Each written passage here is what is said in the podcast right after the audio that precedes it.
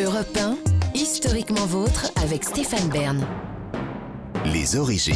Pour conclure cette émission, on remonte aux origines, toujours avec Jean-Luc Lemoyne et Olivier Pouls, mais surtout avec vous, David Kessel-Lopez. Euh, autour de cette table, j'imagine que tout le monde est déjà allé à New York? Yes, sir. Ouais, c'est normal, on fait tous partie de ce qu'on appelle les catégories socioprofessionnelles supérieures. Et certains, certains même parmi nous, euh, sont très supérieurs. sont même des catégories socioprofessionnelles à eux tout seuls, comme vous, Ah Stéphane. bon mais je ne suis De- pas allé plus que. Au contraire, je suis allé moins que vous à New York. Vous pensez. Ah, Ah, oui. oui, peut-être, peut-être. Donc on est tous allés à New York. Euh, New York aujourd'hui, c'est probablement la ville la plus attrayante du monde, celle qui fait le Oh, plus oui. rêver. Et donc quand on voit le logo I Love New York que je vous ai apporté ici en studio, I cœur New York, oui. Eh bien, l'impression qu'on a, c'est que c'est un peu une évidence. Bah, évidemment que tu loves New York, c'est la ville la plus ouf du monde.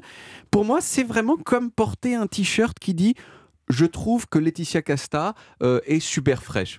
D'accord, mais pourquoi tu as besoin de le dire? Ce n'est pas un goût qui va te permettre de te distinguer de la masse. Mais le truc, c'est que l'évidence que New York, c'est une ville super, c'est valable maintenant. Mais on a oublié. Ou plus probablement, on n'a jamais su qu'il y a une époque pas si lointaine où le fait de dire I love New York, ça ne coulait pas du tout de source. Pas du tout, du tout. Ça aurait été l'équivalent aujourd'hui de dire, je sais pas, I love la porte de la chapelle pour les Parisiens. Vous voyez, c'est coule pas de source non plus. Dire I love New York, c'était une prise de position originale. Parce que New York, au milieu des années 70, c'était une ville qui avait pas grand-chose d'aimable. En 10 ans, de 1965 à 1975 par exemple, le nombre de meurtres à New York, il avait plus que doublé. Le nombre de vols, il avait été multiplié par plus de 10. Il y avait des quartiers entiers, notamment le Bronx, qui étaient sinistrés à un point qu'on n'imagine même pas. Il y avait des bâtiments détruits partout. Et ça peut paraître fou, mais en 1975, la ville de New York était tellement endettée qu'elle était au bord des bords de la faillite. Et l'administration a dû licencier des milliers d'employés de la ville, des policiers, des pompiers, tout ça. Les banques ne voulaient plus rien prêter à la ville de New York. Le gouvernement fédéral non plus. Il y a des représentants de la ville qui sont allés voir le président des États-Unis de l'époque, qui s'appelait Gerald Ford. Et on dit, euh, Monsieur le Président, notre ville est, est dans la merde. Euh, si ça continue, on va faire faillite. Est-ce qu'il n'y aurait pas un moyen hein, que l'État fédéral nous aide un petit peu? Et Gerald Ford, euh, qui était républicain, il les a écoutés, puis il leur a dit, euh, allez bien vous faire zober New York. Vous voyez? La seule chose qui a permis à la ville de ne pas faire faillite, c'est que les instituteurs de New York ont accepté de couvrir avec leur fonds de retraite l'argent qui manquait. Et évidemment, toutes ces choses euh, vraiment pas bien dans la ville de New York, euh, ça a commencé à avoir des conséquences fortes sur le tourisme.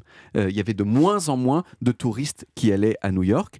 Et en 1977, à cause de tout ça, l'État de New York dans son ensemble a décidé de lancer une campagne de publicité pour essayer de redorer un petit peu le blason de la ville, de dire, en fait, malgré tout, malgré le crime, malgré les quartiers sinistrés, eh bien, J'aime New York. Et ils ont fait appel à un graphiste déjà ultra connu à ce moment-là, qui s'appelait Milton Glaser. Et c'est Milton qui a eu l'idée, qui peut paraître très simple, de I Cœur New York. Il l'a écrit avec un crayon rouge sur une feuille de papier, et il l'a lancé cette année-là, et c'est devenu le slogan de l'État de New York, et plus particulièrement de la ville. Alors dans les années qui ont suivi, New York a remonté la pente, probablement pas uniquement Non. grâce au slogan I Love New York, mais en partie. Et aujourd'hui, le slogan et son logo, c'est devenu euh, ce qu'on connaît, c'est-à-dire le slogan évident de l'une des villes les plus ouf du monde. Chaque année, ce logo, il rapporte plus d'un million de dollars à l'État de New York, en partie parce qu'il y a une armée d'avocats qui fait très très attention à ce que personne ne le contrefasse. Milton euh, lui-même, il a touché en tout et pour tout 2000 dollars pour son logo, c'est-à-dire que rien du tout, il l'a fait en gros gratos, mais ça l'a rendu euh, encore plus célèbre. Euh, Il y a quand même une histoire un petit peu rigolote, c'est qu'en 2001, il a, fait une, il, il a fait une adaptation de ce logo pour dire I love New York après le 11 septembre, légèrement modifié. Il a reçu une lettre d'avocat de l'État de New York qui lui dit genre non, ce logo, il n'est pas à toi, alors tu arrêtes de le copier.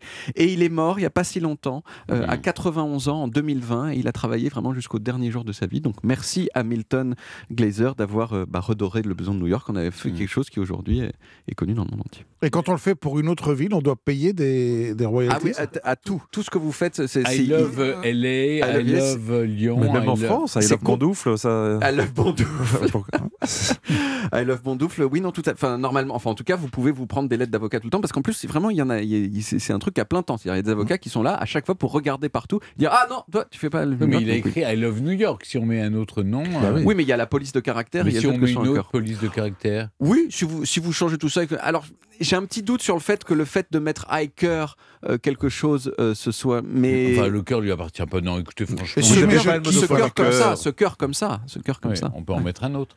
Peut vous mettre, si vous mettez un autre et une autre police de caractère, Là, ils peuvent rien faire. voilà, là ils peuvent Voilà. rien faire. Écoutez, on va monter un business. Merci beaucoup, David. On retrouve les origines en podcast sur toutes les applis audio et en vidéo sur YouTube, Dailymotion et sur le site europe1.fr où vous pouvez également retrouver toutes nos émissions.